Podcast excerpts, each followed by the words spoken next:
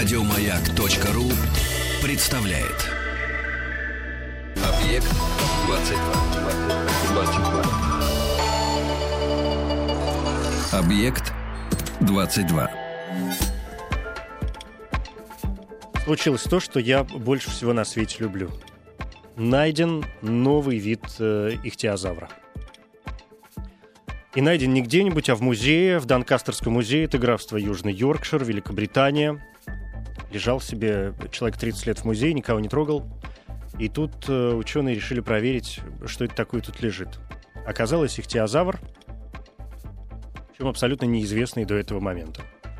Но это все говорит о том, что неизвестное можно обнаружить э, где угодно, особенно там, где меньше всего ожидаешь.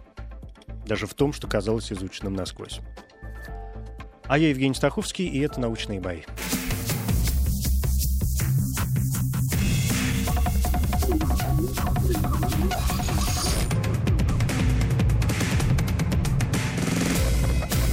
Научные бои.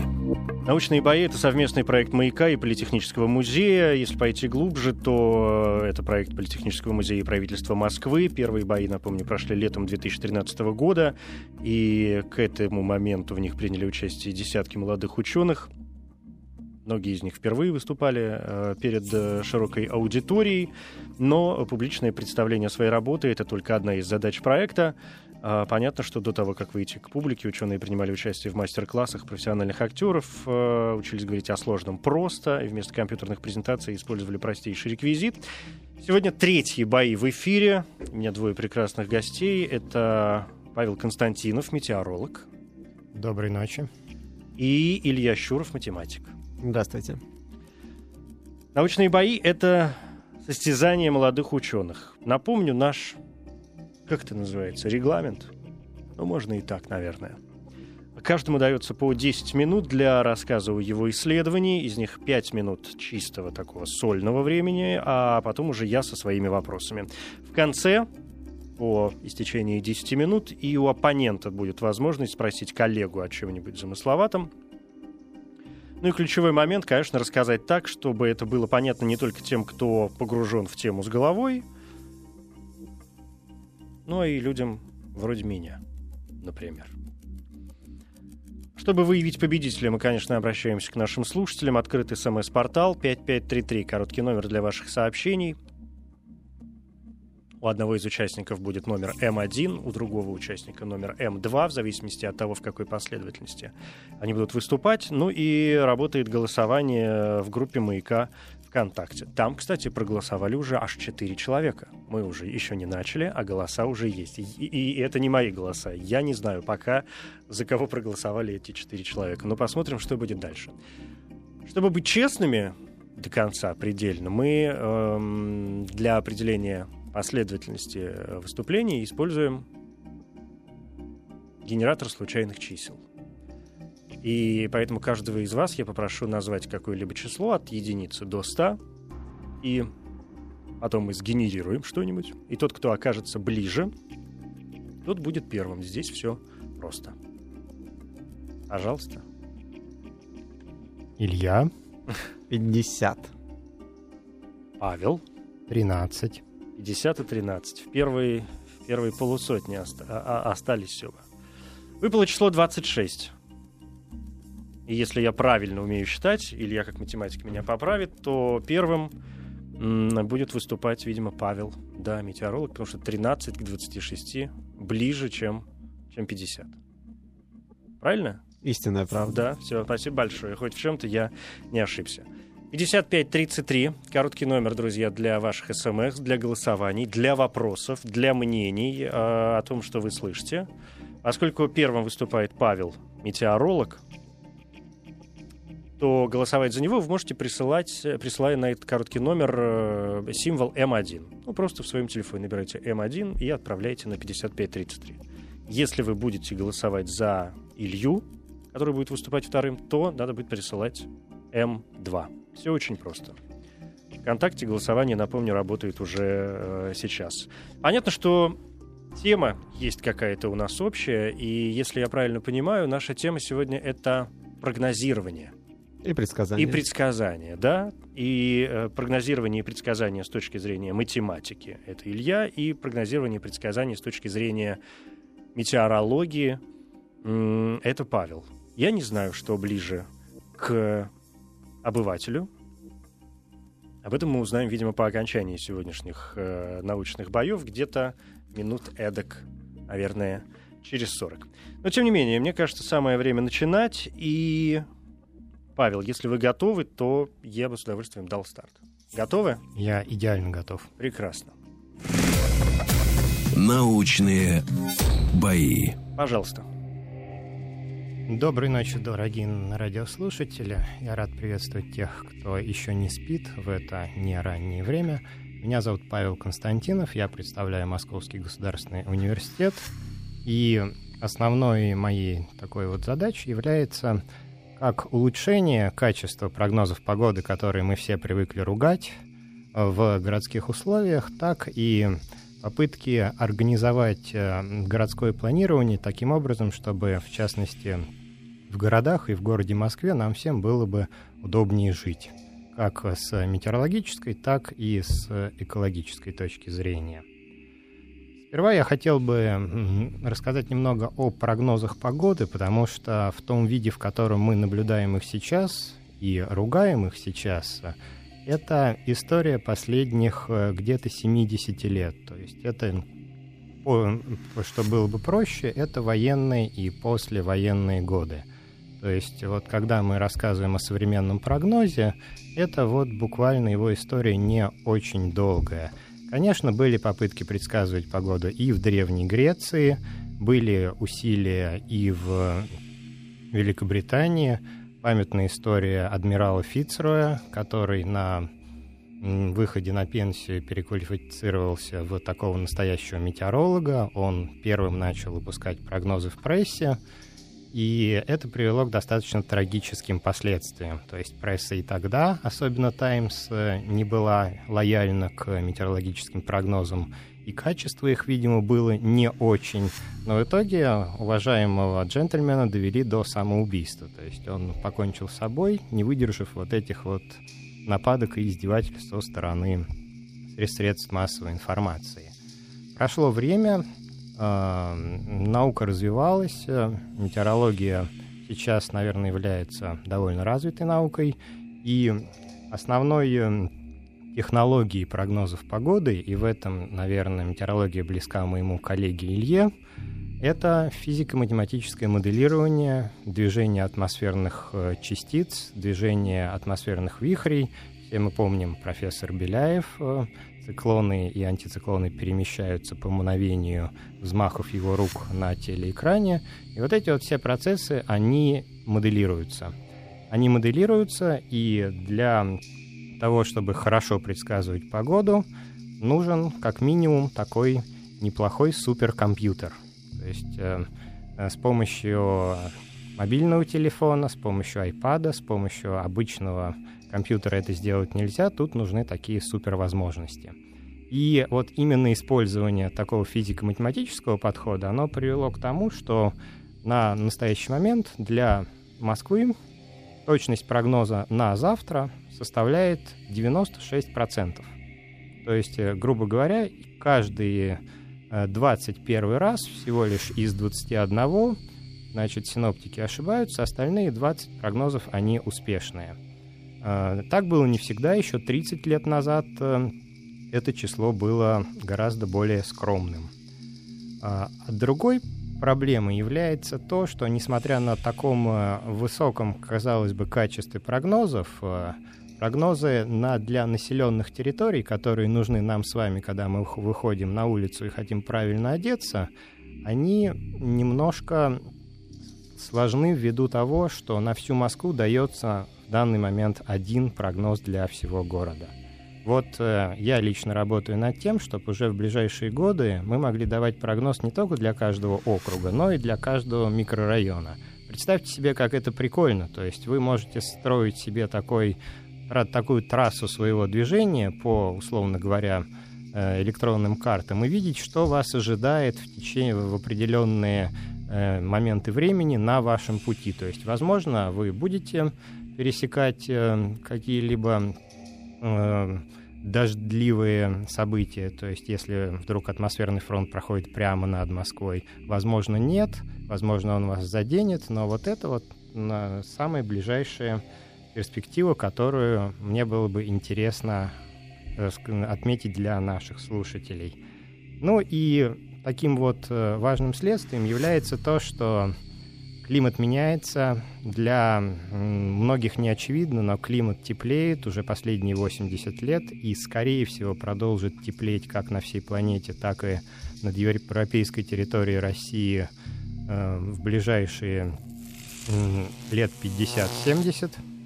И таким образом комфортность нашего проживания в городе Москве будет э, скорее всего, ухудшаться. Ухудшаться, да. да. А, прозвучал сигнал, вы его слышали, это значит, что истекли пять минут для сольного выступления, и я буду теперь вмешиваться в нашу беседу для того, чтобы, как-то, на мой взгляд, полнее раскрыть э, эту тему. Я бы хотел вернуться, к, если не возражаете, к истокам. Что изменилось вообще в исследованиях э, климата и погоды? Какие инструменты новые появились но непосредственно, когда появились первые математические модели земной системы, то есть такая как бы электронная Земля, то есть мы узнали очень много о тех районах, в которых раньше мы э, никаких метеорологических исследований и измерений не проводили. То есть это Арктика, мы узнали вот об арктических потеплениях, таяниях льдов, что в конце концов сказывается как на прогнозе погоды, так и на прогнозе климата для нас. Поэтому вот это вот сочетание непосредственно измерений с э, математическим моделированием, да, да, вот как бы на основе которых эти модели проверялись, то есть кто знает, верно ли она работает или нет, именно это позволило вот поднять и качество прогнозов, и вообще уровень наших знаний, то есть, ну, вот Киотский угу, протокол да. и все дела. Что, что такое вообще метеорологические наблюдения? Метеорологические наблюдения — это э, наблюдения в определенных точках, то есть это такая сетка по земному шару. А, обычно это метеорологическая станция. Грубо говоря, это похоже на такую пасеку. То есть угу. это такие белые ульи, в которых вместо пчел живут э, обычные термометры и другие приборы для измерения температуры, влажности, там, давления. То есть в этом смысле ничего не изменилось? Э, дело в том, что эта вот э, система требует однообразности, то есть э, должны быть одинаковые приборы и в развитых странах, и в экваториальной Африке. Поэтому вот когда все будут чтобы готовы... Чтобы у них точность была одинаковая, Нет, чтобы да? их можно было сравнивать, да, и чтобы у них была одинаковая точность. Угу. То есть, пока... То есть такая унификация наблюдений да. и измерений. Да, ага. пока самые бедные страны не будут готовы перейти на новый уровень, до тех пор, соответственно, вот все приборы будут оставаться такими угу. одинаковыми. Да, это понятно. Вы, э, как и многие ваши коллеги, особенно выступающие, например, по телевидению, говорили про циклоны и антициклоны. Мои наблюдения, ну, жизненные просто показывают, что мы до сих пор, ну, простые люди не очень понимаем, что это такое. Это просто атмосферные вихри. То есть один из них — это вихрь с пониженным давлением в центре, поэтому у некоторых начинает болеть голова, когда проходит циклон, и с повышенным, соответственно, антициклон. Пилоты в вооруженных силах, вот эти обозначения N и V, которые можно видеть на картах, низкое и высокое давление, они вот просто понимают себе, как вылетаем в антициклоне, это В, и не вылетаем, то есть в циклоне. Очень просто запомнить. Угу. Антициклон — это когда приятно и солнечно, а циклон — это у нас проблема. Это не вылетаем, значит. Это не это вылетаем, Буковка да. N. Что происходит, когда сталкиваются циклоны? Такое ведь бывает? На самом деле такое бывает э, только в голливудских картинах. То есть это настолько пластичная среда, что они очень э, нежно начинают друг с другом взаимодействовать и просто сливаются в один большой циклон. То есть это не какие-то такие вот э, страшные штуки, которые с грохотом сталкиваются, все начинает разлетаться. То есть, но энергия их чрезвычайно велика. Считается, что mm-hmm вот сверхдержавой однозначно будет та, которая научится использовать вот э, энергию атмосферных вихрей, потому что это тысячи процентов по сравнению с производимой энергией человеком. Да, понятно. Как бы вы оценили, ну или нет, даже не оценили, а определили максимальный, минута у нас осталась, как бы вы определили максимальный срок предсказаний? А, За сколько, на сколько дней вперед мы реально вот в тех 96% каких-то? Или, 96 быть, это, это только на один день? Только первый день. Дальше уже 93, 89 и так далее. Вот что нужно запомнить любому, как я считаю, прогрессивному человеку, что прогнозов именно погоды на срок больше двух недель не бывает. То есть через две недели мы имеем 0%? дней. Нет, не 0%, просто успешность предсказания, она практически не соответствует э, начальным условиям. То есть угу. атмосфера, ну, говоря образно, полностью обновляется, и проследить траекторию частиц невозможно. Почему? Две недели. Две недели это максимум, да. Это максимум, да. Ну то и то это, это достаточно приблизительные, да, ну, цифры, да, которые да, мы можем получить. Плюс-минус. Угу. А, почему прогнозы не точны? А, потому что э, многие прогнозы, они выдаются за тот за прогноз их производителям не все йогурты одинаково полезны, не все прогнозы одинаково хороши. Хороши прогнозы, которые делают профессионалы на хорошем оборудовании. Плохи те, которые запузыриваются в интернет для того, чтобы срубить деньги. Ну, который... все, да, понятно. У нас закончилось время, но, естественно, мы даем возможность э, э, закончить мысль. Это было выступление Павла Константинова, метеоролог он, э, и мы говорили о прогнозировании и предсказаниях с точки зрения метеорологии. Я напомню, что можно голосовать. 5533, короткий номер для СМС. Если вам понравилось выступление Павла, присылайте простое сообщение М1. Голосование продолжается и в официальной группе радиостанции «Маяк» ВКонтакте. Илья, есть возможность э, коллеге задать вопрос по итогам его выступления? А, отлично. Павел, а что такое все-таки климат? Ну, как говорил, по-моему, Марк Твен, отношение климата и погоды, оно приблизительно следующее. То есть э, климат — это то, что мы ожидаем, а погода — это то, что мы получаем. То есть климат — это такая осредненная погода, и период осреднения обычно от одного до десятков лет. То есть летом тепло — это климат. Завтра будет 0 минус 2 — это погода. Да, спасибо. Спасибо. Я предлагаю сделать небольшую паузу, э, перевести дыхание, и э, Илья Щуров, прогнозирование и предсказания с точки зрения математики уже буквально минуты через 4-5. Надеюсь, вы будете готовы, да? Да, конечно. Прекрасно. Научные бои. Бои. Это «Научные бои». Я Евгений Стаховский. Напоминаю, что «Научные бои» — это совместный проект э, «Маяка» и Политехнического музея. Научные бои — это состязание молодых ученых. Каждому дается по 10 минут для рассказа о его исследовании. Из них 5 минут чистого сольного времени. Потом уже я подключаюсь со своими вопросами. И в конце концов оппонент или коллега, как угодно называйте, а, тоже получает возможность э, спросить о чем-нибудь по итогам выступления. Несколько минут назад мы не буду говорить закончили, но мы послушали э, Павла Константинова, метеоролога. Сегодня у нас общая тема — это предсказание и прогнозирование. И сейчас время для выступления математика Илья Щуров. Да. Мы будем говорить о прогнозировании с точки зрения математики. Именно так. А, это, ну, как мне кажется, более сложная для предварительного восприятия вещь, просто потому что о прогнозе погоды мы ну, слышали абсолютно все, практически в стопроцентном человеческом каком-то таком э, варианте, а о прогнозировании математическом мысли расходятся в разные стороны. О том, что это такое вообще может быть, и я не сомневаюсь, что вы сейчас расставите все точки над «и». Если вы готовы, то, наверное, мы можем начинать. Конечно. Готовы? Научные бои. Я лишь напомню, что 5533 короткий номер для голосования. Если вам нравится выступление Ильи Щурова, присылайте сообщение М2. Пожалуйста. Добрый вечер всем еще раз. А, спасибо, Женя.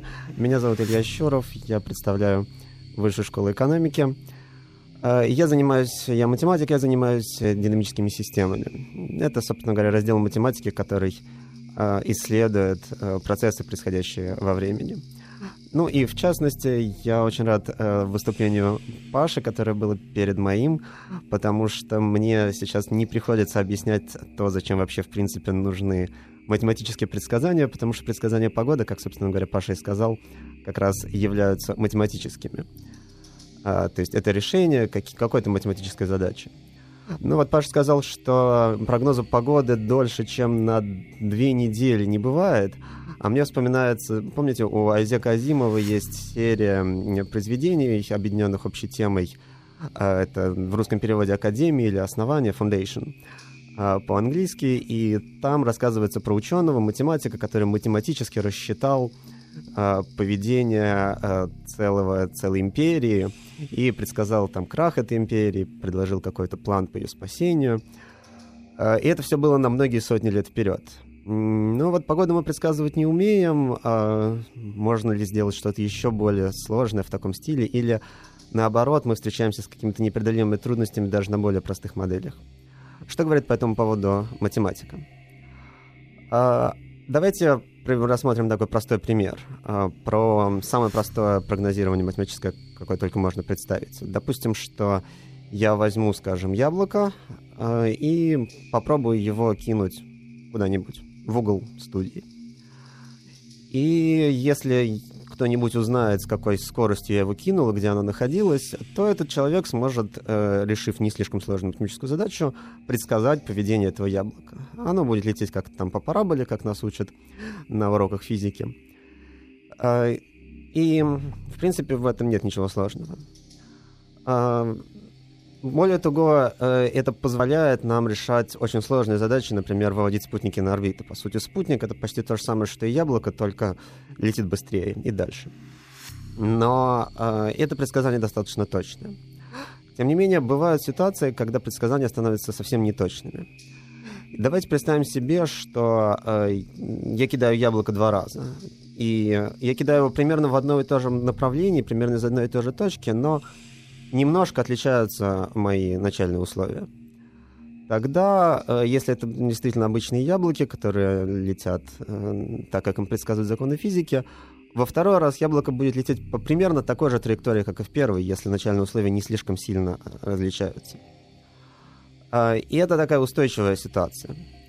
Но давайте представим себе, что законы физики поменялись, и эм, яблоко, которое я пустил во второй раз, будет э, лететь по совсем другой траектории. Не потому, что, э, не потому, что оно, не, не потому, что у нас законы физики поменялись с первого на второй раз, а потому что э, исходное начальное условие оказалось чуть-чуть другим. Допустим, что изначально я бросал яблоко с чуть-чуть другой скоростью. Допустим, разница составляла очень там, несколько а, сотых миллиметров в секунду. Но представим себе, что через минуту эта разница составляла уже э, увеличилась в 10 раз, через 2 минуты увеличилась в 100 раз и так далее. Через каждую минуту э, разница увеличивалась в 10 раз. Тогда буквально через четверть часа мы будем искать наше яблоко где-нибудь на орбите Плутона. Э, или, или еще где-нибудь. То есть разница может составлять, э, разница увеличится очень сильно и может составлять очень большие числа. А из-за, если бы яблоки действительно летали вот по такому закону, то мы бы не смогли бы предсказывать ничего, потому что мы всегда знаем начальные условия только с какой-то точностью.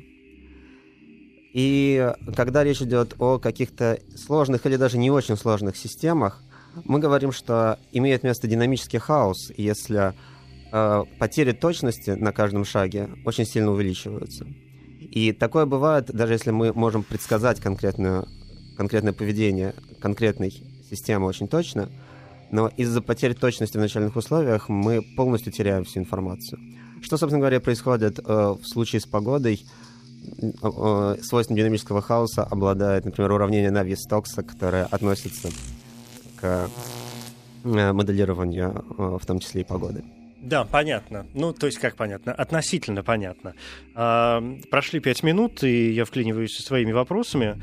У меня сложилось почему-то ощущение, в отличие, например, от э, погодных предсказаний, что математика — это э, не столько предсказание с обычной человеческой точки зрения, сколько такой суровый расчет. Ну, конечно, расчет и предсказание, в некотором смысле, с точки зрения науки, это ровно одно и то же. Что значит, что мы предсказываем с научной точки зрения что-то?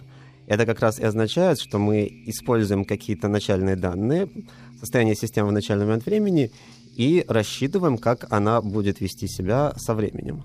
От чего зависит точность вот этих расчетов и точных предсказаний в э, математике? Ну, то есть я, насколько говоря проще, я говорю о, о параметрах сейчас. Что вы должны исследовать и рассчитывать? И вообще, как число параметров, которые нужно вычислить, э, влияет на точность э, прогнозирования?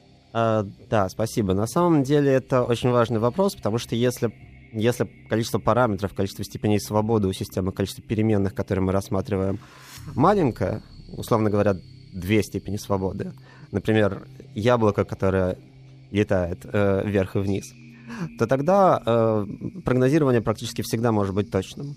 Но если количество параметров становится чуть-чуть больше, то возникает динамический хаос. В погодных моделях, как мне в перерыве объяснил Паша, э, используется система с сотнями параметров.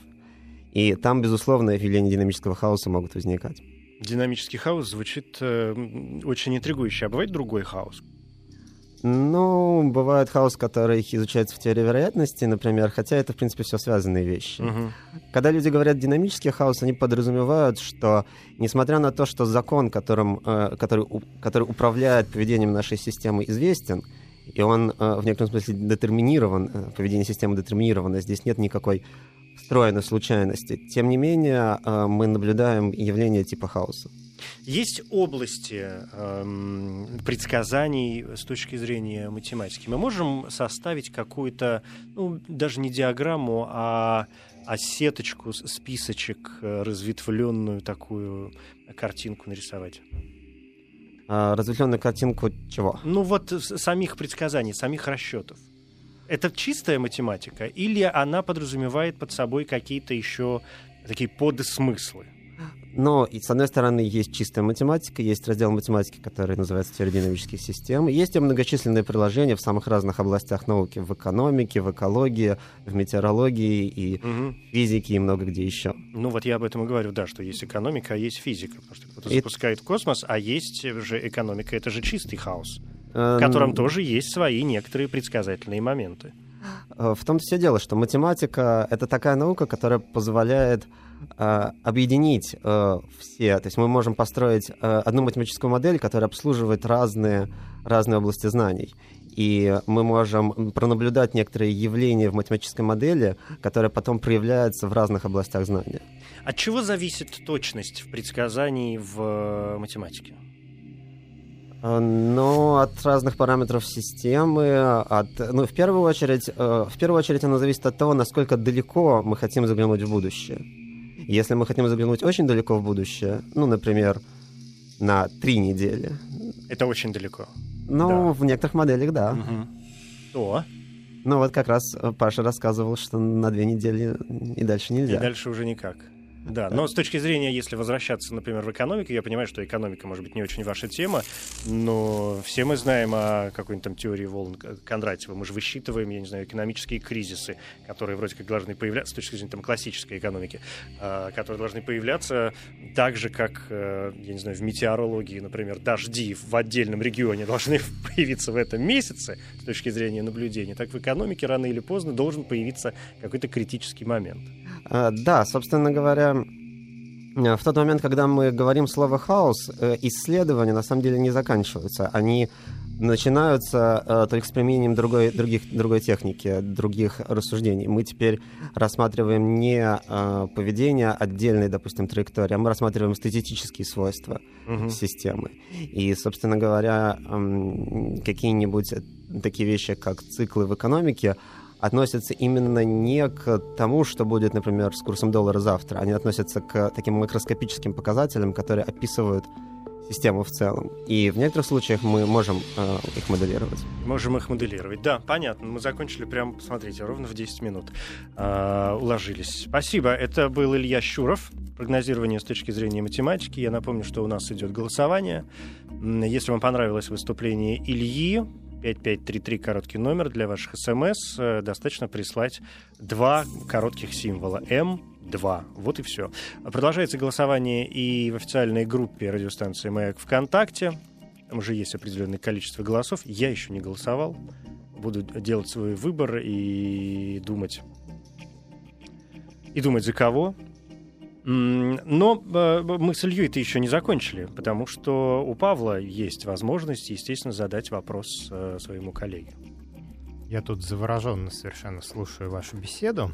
И у меня такой вполне, как э, у специалиста в науках о Земле, такой достаточно приземленный вопрос, а какие области, вот какие, так скажем, ситуации лучше под, поддаются такому прогнозированию? Ну, экономические циклы. А вот какие-нибудь вот такие вот стахастические природные, допустим, катастрофы, вот о которых э, вначале Илья немного сказал, то есть вот что прогнозируется вот чисто математическими методами эффективнее?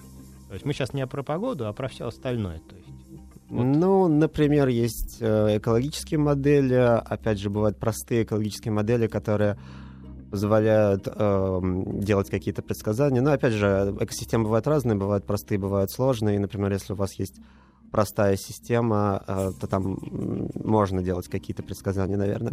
Но на самом деле самое главное, что дает именно такая теоретическая математика, это, в принципе, понимание того, что какие-то эффекты существуют э, в природе, а каких-то нет. Например, э, и дает такое очень качественное, э, не в том смысле, что точное именно, именно количественное описание, но, в принципе, качественное, качественное описание того, что и как происходит. Да, понятно. Спасибо большое. Э, Спасибо. Илья Щуров, математик, и Павел Константинов, метеоролог. Напомню, что продолжается голосование. Конечно, мы его не сворачиваем. Сейчас э, те, кто не сделал свой выбор, э, имеют шанс его сделать. Для этого, напомню, достаточно прислать э, сообщение на короткий номер 5533. М1, если вы голосуете за Павла Константинова, метеоролога, он выступал первым, и М2. Если вы голосуете за Илью Щурова, математика, он закончил свое выступление несколько минут э, назад. В группе официальной маяка ВКонтакте тоже есть два имени. Павел, Илья, метеоролог, математик, там тоже все понятно. Заходите, голосуйте, и уже через несколько минут мы, я думаю, сможем подвести итоги. Научные бои. Научные бои — это совместный проект «Маяка» и Политехнического музея. Это состязание молодых э, ученых, Каждому дается по 10 минут для выступления со своей точки зрения. Тема нашего сегодняшнего эфира, третьих боев э, в эфире, это предсказания с точки зрения математики, с точки зрения метеорологии. А, ну, наверное, нужно сказать, что можно подводить э, какие-то результаты если кому-то нужна дополнительная отмашка, могу смело сказать, что голосование давайте будем считать закрытым. И в целом я готов объявить победителя сегодняшних научных боев.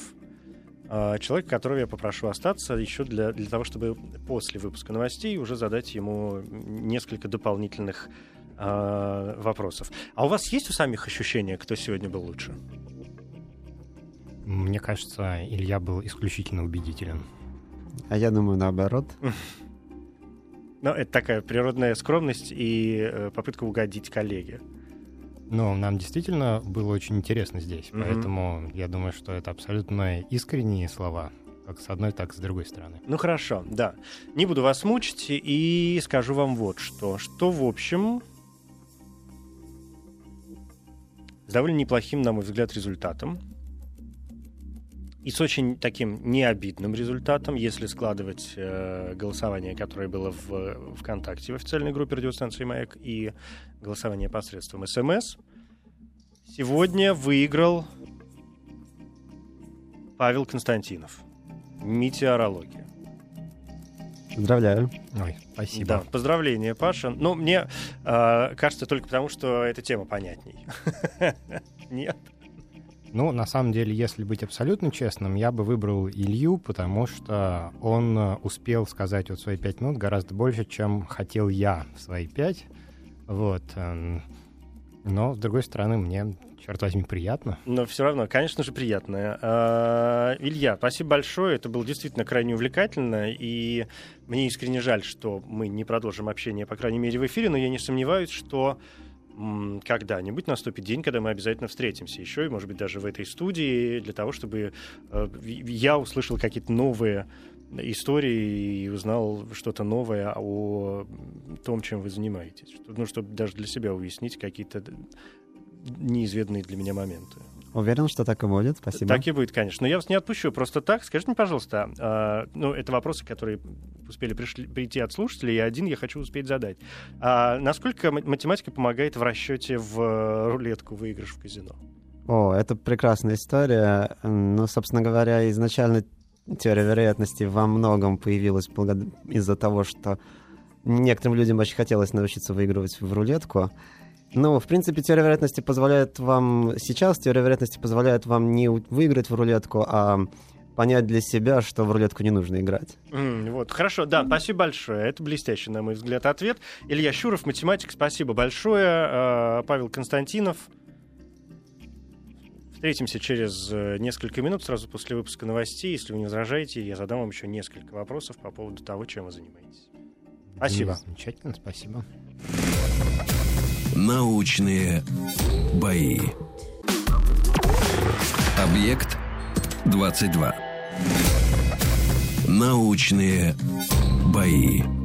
Это научные бои, ну такая завершающая, заключительная их стадия. Сегодня третьи прошли уже бои в эфире. Совместный проект «Маяка» и Политехнического э, музея. Сегодня нашей темой было предсказание, прогнозирование и я напомню, что победу а, сегодня одержал Павел Константинов, э, метеоролог, и я традиционно победителя прошу остаться еще на несколько минут для того, чтобы задать ему несколько, опять же, э, не очень таких завальных, на мой взгляд, э, вопросов. Да, Павел, еще раз поздравляю.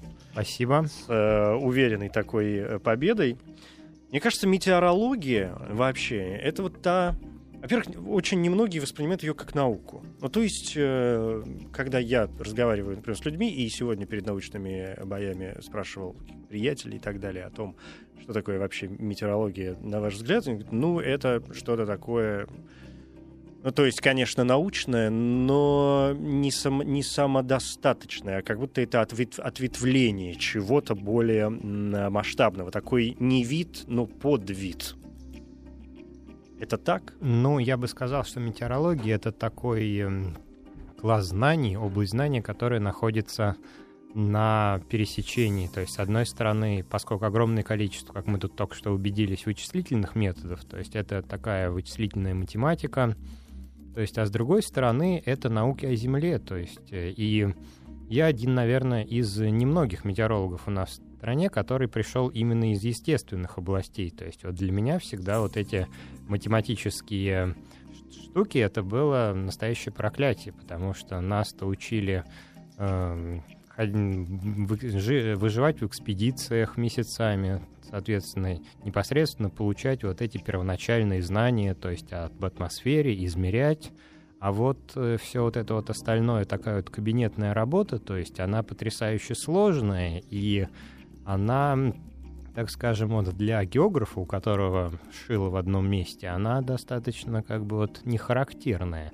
Поэтому вот я постоянно борюсь с собой, когда мне, допустим, э, приходится писать э, научные статьи в зарубежные журналы. Вот мне вот этой вот усидчивости, которая есть у большинства метеорологов математиков, мне не хватает. Не хватает. То есть география, Абсолютно. она как-то манит и исследует. Ге... Потому что складывается же ощущение, сейчас поясню, что я имею в виду, что, э, ну вот метеоролог, он занимается, конечно, какими-то процессами, да, предсказывает погоду, да, вот вы работаете в Москве, например. И казалось бы, что чем лучше метеоролог изучает какой-то конкретный э, э, регион, например, тем, может быть, точнее будут его предсказания. С другой стороны, география и атмосфера Земли, и процессы, которые происходят у нас здесь э, бесконечно, позволяют предполагать, что метеоролог должен знать не только то, что происходит в данной конкретной точке, но и совершенно другой э, половине, да, в другой части земного шара. Ну, я бы сказал тут, что, наверное, к счастью, я бы не сказал, что я работаю в Москве, потому что, ну, вот мы совсем недавно вернулись из одной экспедиции из зимних Хибин, то есть мы там изучали микроклимат. Это Мурманская область, да? Да, это, соответственно, полярная область Европейской России. Вот, и, в общем, если так, э, мы проводим в Конечно, в полевых исследованиях э, достаточно много времени, может, меньше, чем хотелось бы, чем это делают другие географы, у которых полевой сезон, он 7 э, месяцев из 12. То есть это вот весь теплый и, соответственно, сколько можно захватить э, из смежных сезонов. А с другой стороны, вы, Евгений, абсолютно правы, потому что когда вот в Советском Союзе готовили военных метеорологов, то есть это была такая, такой штучный товар, после того, как они заканчивали высшее, значит, военное училище, то есть, ну, это пять лет, то есть это уже ну, лейтен... серьезно, лейтенантские да. погоны, вот. Потом они по два года должны были стажироваться в, в одной из трех областей Советского Союза, то есть в которой принципы формирования погоды и, соответственно, прогноз имеет свои э, такие фишечки. То есть э, одна область это была Белоруссия, Прибалтика, то есть там, где все просто в основном, то есть там, где э, погода как в Западной Европе, Второй регион — это Сибирь, то есть там, где уже все гораздо сложнее. И третий регион — это Дальний Восток э, с муссонными климатами, то есть это уже климаты Японии и Китая больше по своему характеру, то есть это вообще ни на что не похоже. И только после этих шести лет считалось, что вот это тот уже к тому моменту, наверное, ну, капитан уже или старший лейтенант, если не повезло, вот он уже готов, соответственно, работать практически по всей территории, такой универсальный солдат. Вот здесь вы сказали, мне кажется, какую-то очень важную вещь, которая э, наделяет дополнительным смыслом вообще работу метеоролога, потому что э, с одной стороны, мы, обыватели, привыкли, ну, кто такие метеорологи? Это плюс 8 местами дожди. Ну, собственно, эта мысль заканчивается. Но на самом деле а, ведь, мне кажется, основная ваша работа заключается в том, чтобы понять, ага, куда летит самолет и что он там встретит на своем пути, да, какие-то военные вещи, которые должны происходить, надо рассчитывать, чтобы они происходили в, в тот момент, чтобы им ничего не мешало, да, какие-то морские э, дела и корабли, которые путешествуют по морям и океанам, тоже должны же понимать, ждет их шторм впереди или нет. Но авиационные синоптики, они вообще вот в любой стране, они лучшие, потому что ну, от них зависит жизнь людей. Конечно. Да, то есть это безусловно. А если это еще военные летчики, то есть там же экспериментальные полеты, экспериментальное, допустим, вооружение, экспериментальные воздушные суда, то есть для них все должно быть вообще идеально предсказано. Ну и потом э, я в своей жизни работал таким вот э, реальным синоптиком, прогнозистом, но сейчас вот мы уже занимаемся такой преподавательско-академической деятельностью, что, что позволяет расширить вот свой круг э, задач. Но с другой стороны, вот э, тем не менее, я считаю, что вот специалист в области, допустим, такой вот э, метеорологической экологии, метеоролог, он, конечно, не будет никогда настоящим спецом, если он вот не поработал в такой вот реально прогностической работе. Это вот тяжелый труд, там сутки через трое, значит, э, в метеорологической бригаде. То есть очень похоже на то, как вы работаете на радио. То есть, в принципе, то же самое. Вот, вы думаете? Но у меня есть некоторый да? опыт, очень mm-hmm. похоже. То есть очень похоже. То есть и вот все отношения внутри, э, соответственно, дежурные бригады, они, в принципе, похожи. То да. есть вы сдаете друг другу эфир, а мы угу. сдаем друг другу атмосферу. Что... И данные по ней, да? Данные, они уже сейчас, в последние 30 лет... Сдаются сами. Сдаются, сдаются сами. сами. сами Где да. сложнее прогнозировать? Есть какие-то места на планете, может быть, наиболее сложные, на ваш взгляд, и, или что-то, что вообще не поддается прогнозированию? Ну, вопрос э, того, э, ну, если говорить о, вот жалко, Илья ушел, э, о природных катастрофах, то, насколько я понимаю, извержение вулканов и землетрясения, вот с ними тяжело. То есть это, конечно, не погода, но они, соответственно, поскольку они вызывают цунами, они, конечно, очень опасны. Если говорить о том, где сложнее работать, то ну, одна из лучших метеослужб в Соединенных Штатах, и это не только из-за общего высокого уровня экономики. Простой пример, то есть, э, ну вот мы знаем, что у них там торнадо, это проблемы, то есть средняя Довольно частое явление, да? Да, то есть это около тысячи случаев в год, из которых десятки приносят ощутимый урон.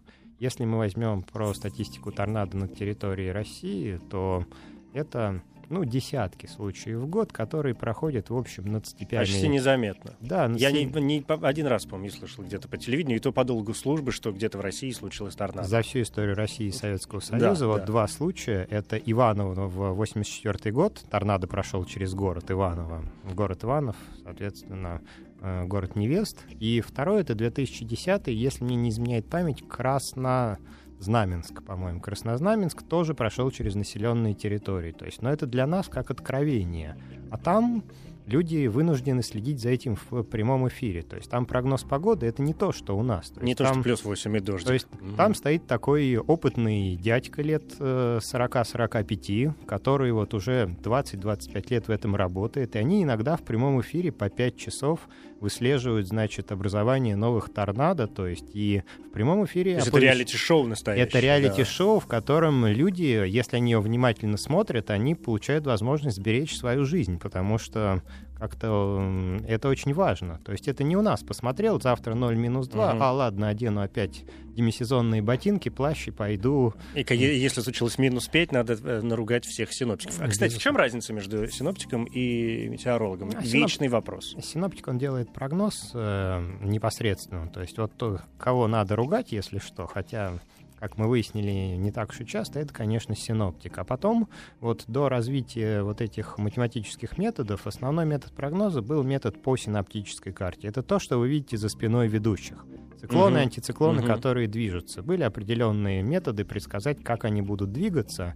И вот от этого пошло и название синоптик. То есть вот, э, ну и потом в аэропортах работают исключительно синоптики. А метеоролог это такой более серьезный специалист. Э, ну, это нет, не научная работа. Не хочется, нет, не хочется никоим образом принизить синоптика. Я сейчас сказал более высокий. Нет, это просто более широкая такая. То есть синоптика это вот четко прогноз. Прогноз, то есть, э, а метеорология это все остальное. И какие-то более глубокие исследования, да? Климатология, метеорология, угу. да. Угу. То есть это более обширные исследования, а вот синоптик — это вот тот, опять же, ответственный солдат, который делает прогноз. На да. Возвращаясь к каким-то совершенно обыденным вещам, очень часто, в последнее время в особенности, а, попадаются на разных, например, интернет-сайтах или в э, приложениях для мобильных телефонов такие вещи и такие цифры, как, э, например, температура воздуха ну, допустим, плюс 5, и где-то в скобочках написано «чувствуется как, например, 0». А, что это значит? Чувствуется кем-то, что-то, откуда вот эта цифра берется и насколько она вообще адекватна? Ну вот я как раз э, к ним отношусь с некоторым сомнением, потому что это такой усредненный человек. То есть э, нынешние исследования позволяют, к примеру, и мы их ведем, и мы учим им студентов, они позволяют типично для вот данного мужчины 35 лет европейского с э, евро, значит, европейской внешности получить вот как ему при сочетании данных погодных параметров будет когда тяжело, так, когда э, полегче. Вот. А вот эти вот м, такие усредненные параметры, ну, всем понятно, что при высокой влажности и сильном ветре мы мороз чувствуем более остро. Это общее, да, это такой индекс э, американский, называется виндчил, который вот и в зависимости от скорости а, ветра... То есть это влияние это ветра влияние на в основном ветра, да, и холодовое влияние. То угу. есть, э, как правило, и вот у нас все отечественные разработки, это к, так получалось, что это холодовые индексы, потому что в ходе освоения, допустим, Э, новых э, залежей полезных ископаемых на севере Сибири, нужно было получить какой-то индекс, чтобы люди не замерзли на открытом ветру на буровой. То есть вот в среднем они будут чувствовать себя вот так. Но люди разные, люди разные у всех разные да. заболевания, да у людей разный пол, они угу. имеют разный вес, разную сердечно-сосудистую систему.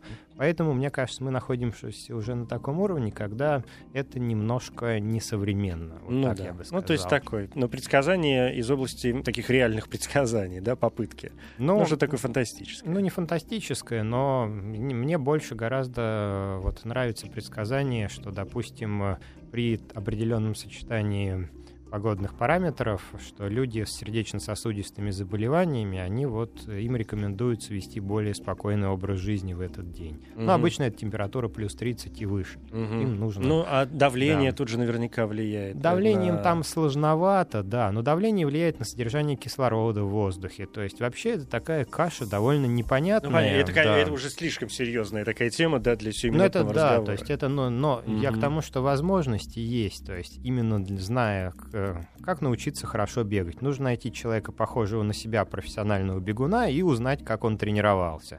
Так и тут. То есть, как узнать, как я буду себя чувствовать? Вот э, найти там прогноз для похожих людей, кстати, в Европе все это делается, и смотреть вот именно как для... все это происходит, да. да, для Еще несколько любимого. обывательских вопросов. Э, Я про миллиметры осадков. Да. Почему миллиметры осадков?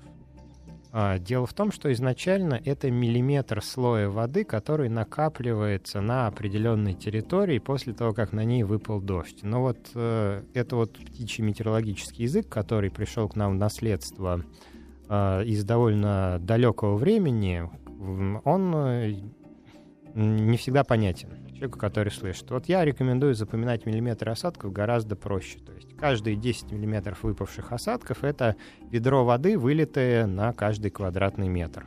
То есть, чтобы получить выпадение 30 миллиметров осадков у себя в комнате площадью 20 квадратных метров, вы должны вылить, значит, э, 60 ведер воды. На Тогда пол. на пол, да. И сразу понять, а особенно, соответственно, соседи И сразу снизу, желательно съехать из этой соседи квартиры. снизу да. поймут, насколько серьезно эти 30 миллиметров. То есть, вот, эм, грубо говоря, то есть, э, вот я рекомендую так, и это как-то воспринимается более живо. Да, Потому это что- сразу все стало понятно. Спасибо вам Да. большое.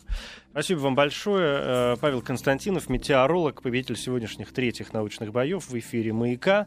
Э, Поздравляю еще раз, Паша, и Ну, до новых спасибо, встреч. Не Евгений. сомневаюсь, что и в эфире. И всем напоминаю, что следующие научные бои традиционно в следующий четверг, ну или в пятницу, это уж у кого как, зависит от э, часового пояса. Научные бои. Еще больше подкастов на радиомаяк.ру.